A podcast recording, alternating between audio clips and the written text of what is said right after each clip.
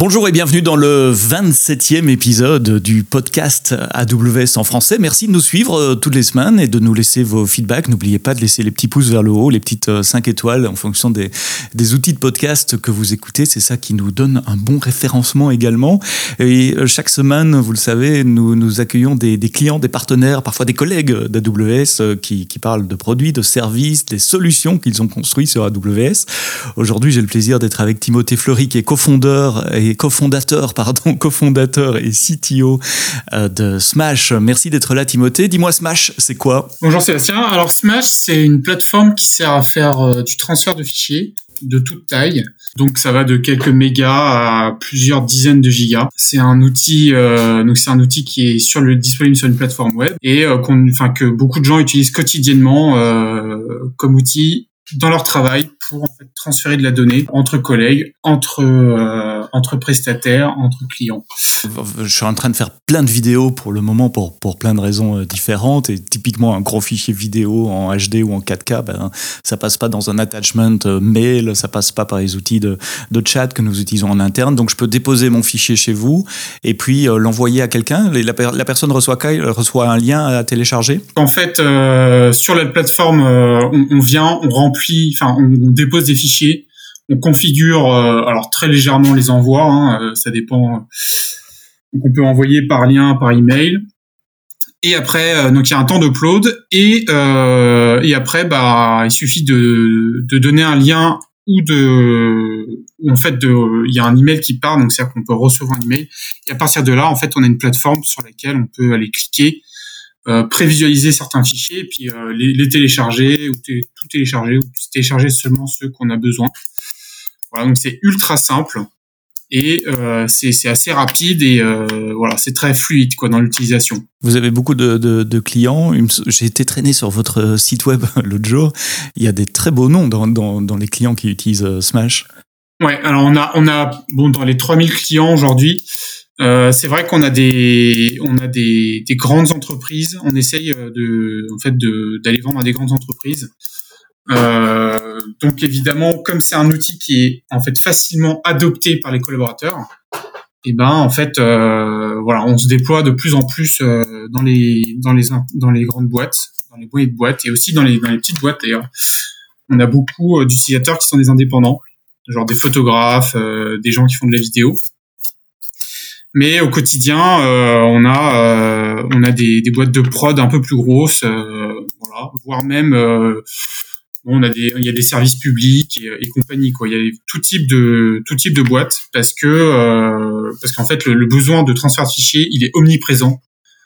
Dès qu'on a un métier où on fait du PC, j'ai envie de dire, bah, on a souvent, souvent besoin de transférer des fichiers. Quoi. Et les, les, fichiers qu'on manipule deviennent de plus en plus euh, gros à cause de la qualité euh, des vidéos, des sons, des images. Et donc, ce, ce besoin de, de, de, de transfert euh, dépasse rapidement les, les, limites des outils bureautiques standards qu'on utilise. Et donc, c'est du particulier jusqu'aux grandes entreprises qui utilisent vos services. Alors, Smash, ça tourne sur AWS. c'est quoi l'infrastructure technique qui est, qui est, là en dessous? Donc, on a, on a une infrastructure à base de microservices. Euh, on utilise, euh, en fait, on va utiliser des API. Et c'est souvent derrière, c'est des API gateway en fait d'Amazon avec du lambda. Donc c'est en fait toute l'infrastructure. Alors la majorité est euh, serverless. J'ai envie de 95% de la l'infrastructure est serverless. Et euh, en fait, on va faire que ça. On va utiliser, on va fabriquer des API euh, microservices. Et en fait, les balles vont communiquer entre elles. Et puis, euh, puis après, on a un client. alors, on a un client front, mais on a aussi des applications mobiles euh, et, et d'autres supports à venir. Hein. Et donc tout ça communique avec ces API. Donc un, un site web qui tape sur euh, une API, API Gateway, des microservices derrière, euh, AWS Lambda, je suppose, pour les microservices, ou vous avez choisi une, euh, ou, du container ou autre chose? Non, non, c'est du Lambda.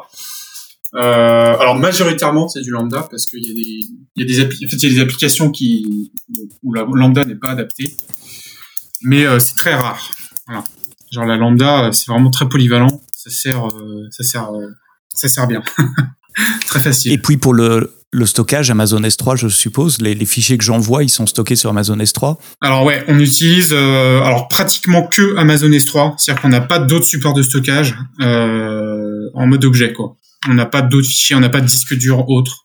c'est tout part sur Amazon S3. Et donc quand le, client final télécharge le fichier, de, euh, finalement il le télécharge directement d'Amazon S3 ou via CloudFront, quelque chose comme ça? On, met toujours CloudFront devant pour des questions, alors un de performance, deux de sécurité, trois aussi de, pricing. Hein, bon voilà. Euh, et, et, malgré les limitations de CloudFront, euh, parce que mon CloudFront a quand même des limitations, euh, on arrive à télécharger en fait des fichiers de plusieurs euh, dizaines de gigas sans problème. Le support derrière, souvent, souvent, donc à 95% des cas, c'est euh, S3. Et parfois, on a euh, on a un espèce de proxy qui fait de la reconstitution de, de fichiers. en fait, il fait du, du de l'archivage, quoi. C'est-à-dire qu'il va, il va prendre quelques fichiers, va les impacter dans un zip et distribuer ça euh, sur CloudFront. Je suis toujours curieux quand j'entends des clients qui disent qu'ils utilisent S3. Est-ce que vous utilisez aussi S3 pour déclencher des, des, traitements? Par exemple, un nouveau fichier arrive, paf, il y a une lambda ou un step function qui démarre. Même, même question pour les cycles de vie. Est-ce que, par définition, les fichiers que vous stockez sont, euh, sont à durée euh, limitée? Est-ce que vous les effacez automatiquement via les, les cycles de vie ou est-ce que vous avez d'autres mécanismes pour ça? Alors oui, on utilise les cycles de vie de S3. C'est, en fait, c'est indispensable pour nous parce que sinon, enfin, en gros, un transfert sur notre plateforme, il reste en moyenne 7 jours. Euh, sachant qu'avec les volumes qu'on a, en gros, ça coûte de l'argent de, en fait, de, stocker plus longtemps. Donc en fait, on utilise des cycles de vie automatiques, euh, entre autres, mais pas que. Voilà. Euh, donc ça c'est pour les cycles de vie et pour pour tout le reste. Alors on a on a il y a des techniques qu'on utilise. Bon, les events en gros que S3 dispatch. Alors souvent c'est pour faire du resize d'image. Ça on utilise assez courant de manière assez courante. Euh, et puis il y a aussi tout euh, tout ce qui sont liés aux logs. C'est-à-dire que quand CloudFront, euh, en fait, il dépose des logs sur S3, nous après on a des traitements automatiques pour aller en fait il y a un ETL derrière un, ETL derrière et puis puis voilà après ça nous permet de bah, d'exploiter ces logs là pour enrichir notamment l'expérience utilisateur avec de la data permis. De ce côté-là, vous utilisez Glue, Athena, euh, des services managés également? Ouais, alors on, alors euh, en fait on n'utilise que des services managés. Donc Athena c'est notre principal euh, provider en termes de, de requêtes quand on, quand on a besoin d'extraire de, la donnée, on utilise Athena. Alors par contre, on utilise Athena beaucoup pour des besoins internes. Pour de l'analytique. Voilà, on n'utilise pas Athena euh, pour, pour, produire de la data, euh, pour synthétiser de la data pour les clients. Quoi. Ça, on, utilise d'autres techniques euh, un peu plus, euh, un peu plus manuelles en fait, j'ai envie de dire. Et, et Glue, alors Glue, on n'utilise pas beaucoup, très peu. Et en fait, il y a une raison principale, c'est que Glue, bon, c'est-à-dire que nous, on, aime bien intercaler des traitements avant de, en fait, avant d'insérer la data dans, dans les tables Athena. Et en fait, du coup, Glue, il, enfin nous, on n'a pas, on n'a pas démarré avec ce service-là pour aller faire ce genre de choses. C'est-à-dire qu'on fait des traitements manuels avant, et on a un espèce de, de collecteur de données qu'on a refabriqué nous-mêmes pour euh, pour faire ce travail-là. Enfin, la raison pour laquelle on a fait ça, c'est que nous, on collecte de la data dans une infrastructure où, où on est déployé dans neuf régions différentes. Ah oui, oui, neuf régions différentes, effectivement. Ça fait, ça fait des, des, des challenges de, de, de, synchronisation. Ce qui m'amène à une autre question technique, c'est, euh, OK, S3 pour le stockage des fichiers eux-mêmes. Euh, je suppose qu'il y a des tas de métadonnées sur les fichiers, la source, la destination, etc., le, temps. Euh, vous avez un, un data store. Est-ce que c'est des bases de données relationnelles? Est-ce que vous êtes parti sur du NoSQL Si oui, lequel? On utilise pratiquement que DynamoDB, en fait pour euh, pour toutes les méta euh, toutes les méta des fichiers. On aime beaucoup ce service. Enfin vraiment c'est c'est vraiment en fait c'est c'est juste un petit coup à prendre euh, dans l'utilisation parce que ça c'est ça fonctionne pas pareil que enfin qu'un RDS que du relationnel. Mais c'est très pratique parce que euh, en gros si on applique des règles de base, on est sûr que ce ce service là il, il scale euh, alors pas à l'infini mais quasiment quoi. En fonction des besoins que vous avez. Vous utilisez la replication entre régions de, de DynamoDB Non, pas entre régions. En gros, nos régions sont plus ou moins indépendantes. Euh, un peu comme euh, Amazon fait, c'est-à-dire que par exemple Amazon, il y a IAM qui est bon, qui est global, mais il y a des, il y a tout un tas de services qui sont euh, qui sont en fait autonomes dans, chaque région. Et on a un peu le même modèle, quoi. On a, on a des services qui sont euh, bah, qui sont en fait global, et puis des services qui sont régionaux. Ça, dépend en fait du microservice. C'est un bon design en matière d'architecture. Ça permet d'isoler en cas de panne ou de bug, par exemple. Euh, ce ne seront que entre guillemets les clients qui utilisent une région qui seront affectés, mais a priori pas nécessairement les autres euh, régions. Euh, c'est une infra moderne, c'est ce que nous on appelle du modern application development, tout en serverless avec des services managés, Lambda, DynamoDB, euh, S3. Vous avez commencé comme ça chez Smash quand vous avez créé Smash, c'était déjà votre infrastructure En fait, à, à l'origine, Smash c'est un c'est un bean, en fait c'est un Elastic Beanstalk avec du PHP et, et, un, et un MySQL derrière. Ah oui, donc il y a quand même. en fait, on est parti de là. donc il y a quand ouais. même beaucoup de chemin. On est parti de là euh, parce que, enfin, moi, je viens du monde du PHP aussi. Bon, euh, voilà. Parce qu'on a, on a toujours eu un client. Euh, bon, au début, c'était un client en Angular 1. Donc ça, on a toujours trouvé ça très très pratique parce que bon, on héberge euh, sur S3 et en fait, c'est que notre front, il peut pas tomber. Donc ça, c'est ça, c'est déjà génial. C'est bon, c'est un bon un bon avantage. Et, euh, après, donc on a, on a dès le début, par contre, on avait, euh, on avait une API donc en PHP. Et au fur et à mesure, en fait, le, le monolithe, il est devenu ingérable au bout d'un moment. Et et donc on s'est posé la question est-ce que est-ce qu'on va partir sur une microservice ou pas? Et bah, on l'a fait et on n'est pas du tout en train de regretter. Alors parce que en gros, bon, souvent il y a des gens, enfin ou des, des des projets qui qui sont en monolithe, qui partent vers du microservice, puis en fait ils s'aperçoivent que c'est pas, ça règle pas tous leurs problèmes. Donc euh, parfois ils font marche arrière, alors que nous euh, vraiment on est on est très content, euh, on est très content de ça c'est un des meilleurs choix qu'on a fait. C'est un des meilleurs choix qu'on a fait de, en fait, de partir sur du microservice. Comment s'est passée cette, euh, cette transition? Il y, a, il y, a, plein de clients qui aimeraient bien faire une transition du monolithe vers, vers des microservices. Il y a plein d'histoires. Euh, certaines euh, sont des contes de fées, d'autres sont des histoires plutôt d'horreur euh, qui traînent dans des blogs sur Internet. Comment ça s'est passé chez vous? Chez nous, déjà, déjà, on a, on a tout recodé dans un autre langage. C'est-à-dire qu'on est parti sur du Node.js, qui, ce qui était à l'époque. alors maintenant, on peut mettre du PHP dans le lambda, mais à l'époque, euh, c'était disons plus adapté quoi. C'était ouais. le PHP lambda, vous voulez pas trop en entendre parler. Mm-hmm. Donc on a on a changé de langage et après alors après ça a été assez compliqué, c'est-à-dire qu'il a fallu découper notre projet. Donc on a on a dit ok euh, bon par exemple il y a un système d'IAM dans notre projet, il y a un système euh, voilà qui sert à faire du resize d'image, enfin des briques comme ça, voilà. Et, euh, et on a commencé à bah, recoder, à recoder, on a tout recodé. Identifier les différents services. Donc voilà. En gros, faut quand enfin quand on part euh, wow. du monolithe vers le microservice, il faut faire attention à pas tomber dans le nano-service. Et donc en fait, plusieurs fois, on est revenu en arrière en disant bon bah l'architecture là qu'on a pris sur des microservices là, ça va pas, c'est trop éclaté. Et du coup, aujourd'hui, bah on a on a une vingtaine de microservices seulement quoi. C'est c'est voilà, c'est pas plus quoi. Et chaque service est exposé via une API Gateway et HTTP ou vous autorisez du lambda à lambda par exemple pour faire des, des calls entre services? La règle numéro un, c'est enfin pour alors ah non attention c'est une règle mais attention on a enfin disons que dans des cas particuliers on a le droit d'y déroger. Euh, il faut respecter l'HTTP, c'est-à-dire que on expose tout par HTTP. Il faut considérer que quand, quand mon collaborateur il développe une API, moi je sais pas ce qu'il y a dedans, mais lui il va me filer un manuel, un mode d'emploi, une doc, et après je me débrouille avec ça quoi. Donc c'est à dire que je veux pas savoir ce qu'il y a dedans, c'est son problème, mais pour moi il faut que ça marche. Et donc ce qui est exposé c'est euh, du HTTP. Et les microservices, ils partagent euh, des, des data stores communs? Il y a une base de données DynamoDB, enfin une table, euh, où, où c'est vraiment chaque microservice a son data store à lui aussi?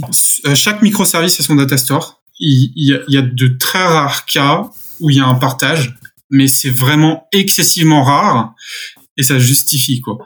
Sinon, en fait, il faut que vraiment chaque microservice soit complètement autonome. Donc ça, c'est ça, c'est possible parce que le, enfin en gros, les services Amazon qu'on utilise, c'est du service euh, à la consommation. Et donc en fait, s'il n'y a pas d'utilisation, mmh. bah, on paye rien. Et c'est ce, c'est ce business model là qui permet, qui, enfin, qui rend possible cette architecture là, parce que sinon ça serait pas possible. Il y aurait, enfin en gros ça serait, euh, il, y aura, il y aura beaucoup trop de ressources euh, gaspillées quoi. Oui, s'il fallait tenir une, une, énorme base de données relationnelle euh, pour chaque microservice, enfin ça, ça vaut pas la peine. D'où on mutualise les bases de données et du coup, on crée des dépendances fortes entre entre microservices, tandis que dans votre modèle, vous pouvez vous permettre justement avec DynamoDB d'avoir euh, une table par par microservice, quelques tables par microservice, sans coût additionnel. D'accord.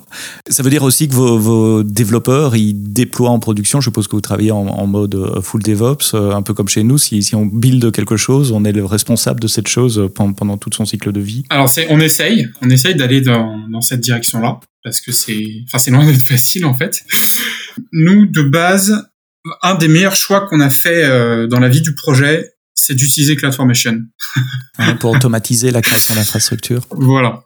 Voilà. Donc ça veut dire qu'en fait, c'est interdit sur le compte AWS de fabriquer des ressources à la main. C'est uniquement autorisé via CloudFormation. Donc ça déjà, c'est la première règle. Ensuite, la deuxième règle, c'est que euh, en fait, on a des pipelines de déploiement continu. Comme nos services, ils sont souvent, ils ont, ils ont des instances autonomes, c'est-à-dire qu'un microservice euh, a une instance autonome, euh, par exemple à Paris, puis à Londres, puis euh, en fait sur la côte est des États-Unis.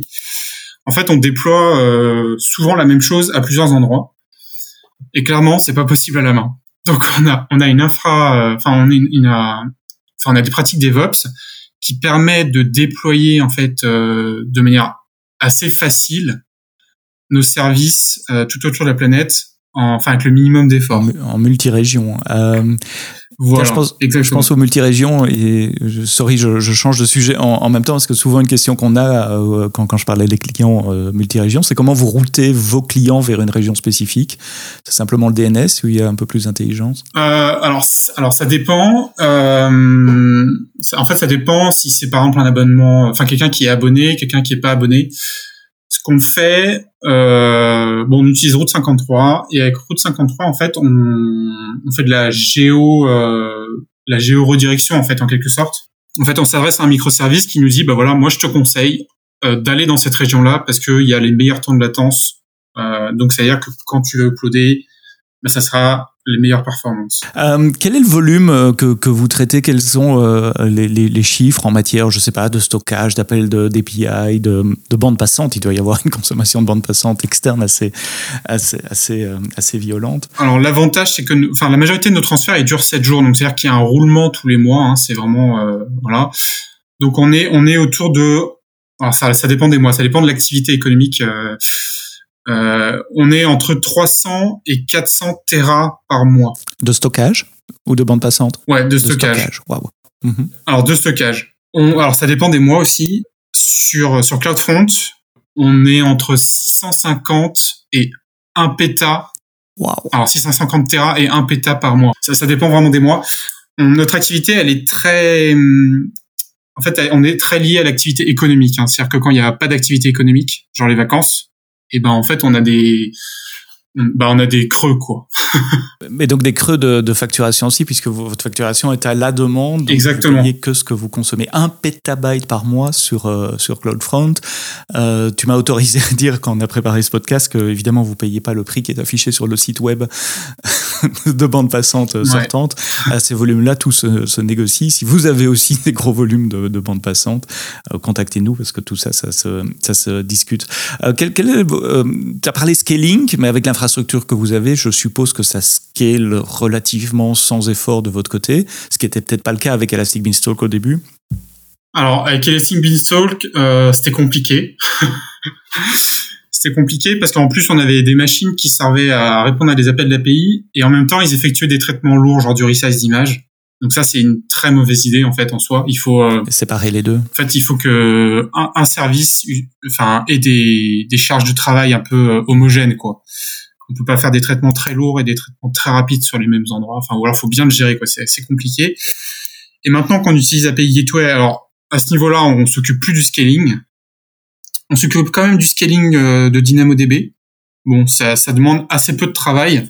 C'est assez automatique, mais euh, disons que euh, disons que, enfin, en gros, DynamoDB, ils ont deux modes de facturation, mm -hmm. le, le pay per request et, euh, et le on demand. Et euh, c'est vrai que pour tout ce qui tout ce qui est développement et même les tout petits services où il y a très peu de requêtes ou alors les ou alors les, la data est cachée, euh, en fait, on le laisse en, en PP request parce que du coup, c'est plus simple si jamais euh, on prend un burst, euh, c'est plus simple à mhm. équilibrer. Et par contre, les services où en gros on, on, arrive à, en fait, où on devine les courbes de scaling, enfin où c'est facile, et ben là on les passe, on utilise des, bah, le service d'auto-scaling d'Amazon quoi pour gérer ça. Provisionner, donc vous provisionnez les IOPS sur DynamoDB et vous utilisez l'autoscaling. Euh, je suis curieux sur ce coup-là, pourquoi c'est, ça coûte moins cher? C'est, la raison pour laquelle vous faites ça versus le on-demand? Alors ça coûte vraiment beaucoup moins cher, c'est-à-dire que euh, si on a une base de données où, euh, en fait on, on, connaît à peu près à l'avance la quantité, ou qu'on arrive à scaler facilement, faut, c'est conseillé de le faire parce que c'est vraiment, c'est beaucoup moins cher. Sachant que euh, on, on peut aussi euh, faire des des, bah, des capacités réservées, alors qu'en PP request donc euh, en, enfin, en automatique quoi, là il n'y a pas de capacité réservée quoi. Et la capacité réservée vous donne un, prix plus bas que, que l'équivalent en domaine. D'accord. Exactement. J'ai compris pourquoi vous travaillez comme ça. Et donc vous devez quand même monitorer cet autoscaling, avoir des alertes et, et, être certain que, que les ouais. soient redimensionnés en fonction de l'activité que vous, que, que vous avez. On a parlé scaling. Euh, quels sont les challenges que vous avez peut-être eu pendant le développement ou que vous avez maintenant en, opération euh, d'un service à cette taille-là?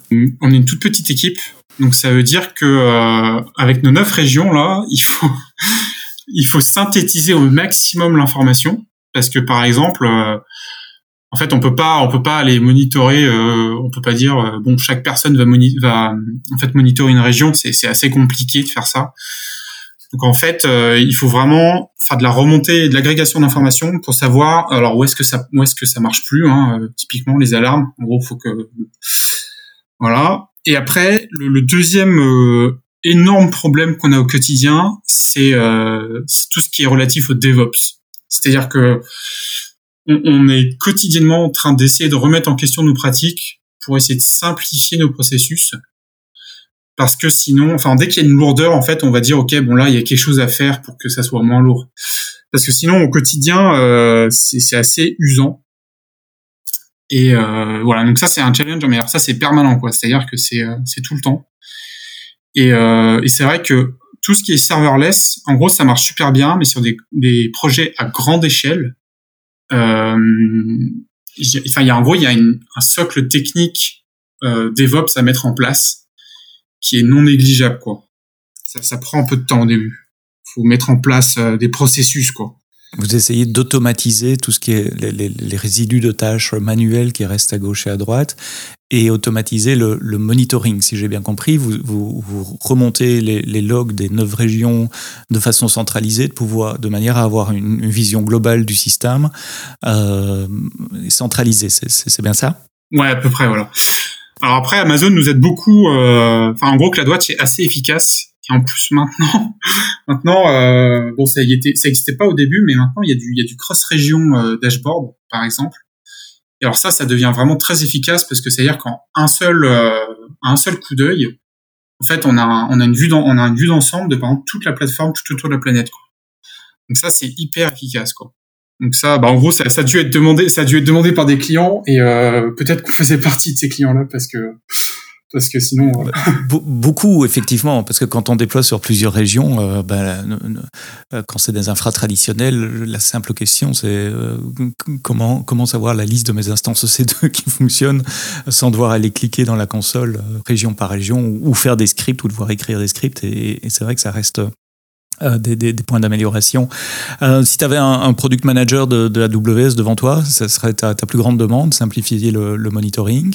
Pas forcément simplifier le monitoring, mais euh, euh ouais, enfin en gros, je pense qu'il y a encore, il y a encore du travail sur ça. Euh, on pourrait faire mieux. Après, la, la ma plus grosse demande, ça serait de que Amazon nous aide en fait à mettre en place des socles euh, DevOps plus faciles. Parce qu'en fait, c'est au début, c'est en fait c'est long, à, genre juste un pipeline de déploiement continu. En fait, c'est excessivement long à mettre en place quoi au début. Qu'est-ce que vous utilisez aujourd'hui? C'est code pipeline, code deploy? En fait, on a on utilise code commit. Après, on a donc pour chaque euh, code commit, on a des pipelines. Donc on en a plusieurs. Mm-hmm. Et derrière, en fait, ça, ça, donc ça fabrique des packages et tout, et puis ça, ça, ça met en prod, quoi, en fait, en quelque sorte. Hein. Et donc notre notre plus grand défi là, c'est en fait, c'est euh, bon, c'est relativement manuel, c'est-à-dire que la mise en prod, elle, elle est encore humainement déclenchée. Bon, c'est une ligne de commande, mais c'est bon, on travaille beaucoup en ligne de commande. C'est une ligne de commande, mais ça reste humain. Et c'est vrai que l'étape d'après, ça va être bah, de déployer en fait sans que personne s'en rende compte. Puis si ça marche pas, bah faut que ça rollback sans que personne s'en rende compte. Quoi. Ça c'est la prochaine étape, le prochain challenge euh, qu'on va qu'on va avoir. D'accord, donc arriver à déployer automatiquement sans intervention manuelle, ce qui implique de mettre en place les procédures de monitoring pour surveiller le, déploiement et pouvoir faire un rollback automatique en cas de, de problème, ce qui implique aussi probablement du blue-green deployment ou, ou donner euh, un, un pourcentage euh, ou du canari pour, pour arriver à, à monitorer euh, l'état du, du, du, canari. Eh ben, d'une certaine question, ça rejoint ma, ma, dernière question. Quel est le futur de votre infrastructure? Quelles sont les choses que, que vous souhaitez euh, améliorer? Donc il y a cet aspect automatisation des, des déploiements, automatisation de la chaîne DevOps. Il y a, a d'autres points sur lesquels vous êtes en train de réfléchir en termes de, de futur d'infrastructure? Alors c'est tout ce qui est automatisation de de, en fait, en ce qui est lié à l'analytics derrière. Parce qu'aujourd'hui, en fait, quand on, quand on fait de l'analytics, en fait, c'est forcément un développeur qui s'en, qui s'en charge, quoi. enfin, ou alors, enfin, c'est, c'est, c'est difficile de le faire sans développeur au début. Et en fait, bah, en fait, ce qu'on a envie, c'est que, c'est que ça aille, ça aille, ça soit bah, plus facile. Euh, c'est-à-dire que là, on commence, en fait, on commence à, à utiliser QuickSight, par exemple, pour que en fait euh, juste des commerciaux en fait puissent en fait euh, enfin ou, la, direction euh, générale puisse en fait avoir la data voilà, consolider euh, hyper facilement. Quoi. On a beaucoup parlé back, euh, ce qui est mon, mon, mon, mon, point de, de, confort, je veux dire. Euh, on a un tout petit peu parlé analytique et données. Euh, tu as mentionné les, les fronts, c'est important pour vos clients aussi. Donc vous avez l'application web, elle est toujours en Angular aujourd'hui, cette application web, donc en, ouais. en serverless aussi. Ouais, ouais. On a, en gros, on est resté sur Angular et euh, ça fonctionne toujours pareil, c'est-à-dire que c'est hosté sur, sur S3 avec un cloud front devant. Et bah, ça, ça n'a pas bougé, c'est très efficace et très satisfait de ça. Quoi. Oui, ça bouge pas, hein, c'est une stabilité incroyable. Moi, j'adore S3 quand même, comme, comme site web, pas mieux que pour hoster un site web statique ou des applications euh, basées euh, sur des API, comme ce qu'on fait aujourd'hui avec Angular, React, euh, Vue et ce genre de, de framework. Vous avez des applis mobiles également, si je veux envoyer des, des, des données depuis mon, mon, smartphone. Voilà, exactement, donc sur, euh, sur iOS et Android. Donc, alors, on, on les a lancés qu'il y a quelques mois, euh, donc fin d'année dernière pour Android et début d'année pour euh, pour iOS. Et euh, c'est d'une simplicité extrême. et euh, Quoi ça, le, le développement ou l'intégration avec vos microservices Non, l'utilisation. et puis, euh, ah et puis en fait, euh, bon, on a, enfin, les, les, développeurs qui ont été chargés de, de fabriquer ça, ils n'ont pas eu de difficulté particulière. Hein, vu que tout est tout est API, en gros, c'est en fait c'est de la responsabilité des devs back de, de fabriquer quelque chose qui soit fait qui soit agréable parce qu'il y a rien de pire qu'utiliser une API à, à, la noix quoi. Ça c'est ça c'est insupportable quoi. Donc on met on met euh, quand on développe, euh, on fait très attention euh, sur le cycle de maturation de l'API, c'est-à-dire que en gros, on développe quelque chose, on dit OK, ensuite est-ce que ça c'est bien qu'est-ce qu'on fait avec les enfin en gros est-ce que c'est mature, est-ce que c'est facile à utiliser, est-ce que c'est compréhensible? Donc c'est-à-dire qu'il y a une réflexion sur les noms, sur les propriétés, enfin tout ça quoi il faut vraiment, faut que ça soit, euh, faut que ça soit facile, quoi. Parce que sinon, euh, sinon ça va pas. C'est ce qu'on dit chez nous. Une fois qu'on lance une API, elle est là pour le restant de notre vie, donc autant la. Ah, faut bien la faire. Faut, faut pas, se rater. faut pas se rater. Une API. Et les fronts sont sont en natif alors, euh, Swift et euh, Kotlin Java. Exactement. Ouais, ouais, ouais. Parce que alors bon, ça c'est pour des raisons, euh, c'est pour des raisons de techniques quoi plutôt. Parce qu'on a besoin, en fait, quand on envoie des données, on a besoin de de workers en arrière-plan et tout. On voulait avoir la main complètement sur les systèmes euh, mobiles. Donc euh, on est on est parti en natif. Bien, Smash transfert de fichiers. Il y a une limite de, de taille sur les, les, transferts que je peux que je peux faire? Officiellement non. C'est-à-dire que vous pouvez envoyer. en fait, la, la, seule limitation de taille, c'est qu'on n'a pas le droit de dépasser 5 Tera par fichier. Ce qui est la limite d'Amazon S3. Voilà, exactement. Bien. 5 Tera par fichier, ça laisse quand même de la marge même pour gros ouais. consommateurs ouais, de ouais. vidéo. Après, dans, dans le monde de la vidéo, euh, il y a quand même, euh, enfin, on a des transferts qui sont euh, assez lourds, quoi. Hein. C'est plusieurs centaines de gigas parfois, euh, donc ça, ça marche très bien avec ça. Quoi. Et donc, euh, et en fait, le fait qu'on repose sur CloudFront, c'est aussi une bonne. c'est une bonne chose. Oui, c'est une ceinture de sécurité euh, euh, de vos côtés, de votre côté également. L'URL à aller visiter, c'est fromsmash.com comme je la mettrai dans les notes du podcast, bien évidemment, et puis sur l'App Store, le, Play Store d'Android, ou sur votre site web simplement, fromsmash.com. super simple pour transférer des gros fichiers. C'est aussi simple qu'un drag and drop et donner l'adresse email du, du destinataire. Hein. Il y a quasiment aucun autre, aucune autre étape. Timothée, merci pour cette conversation technique et le tour de votre infrastructure AWS, des challenges que vous avez eu pour la, pour la mettre en place. C'est une discussion euh, euh, passionnante. Merci d'avoir passé du temps avec nous. Merci d'avoir écouté ce podcast AWS en français. Rendez-vous à la semaine prochaine pour un autre épisode. Et d'ici là, quoi que vous codiez, codez le bien.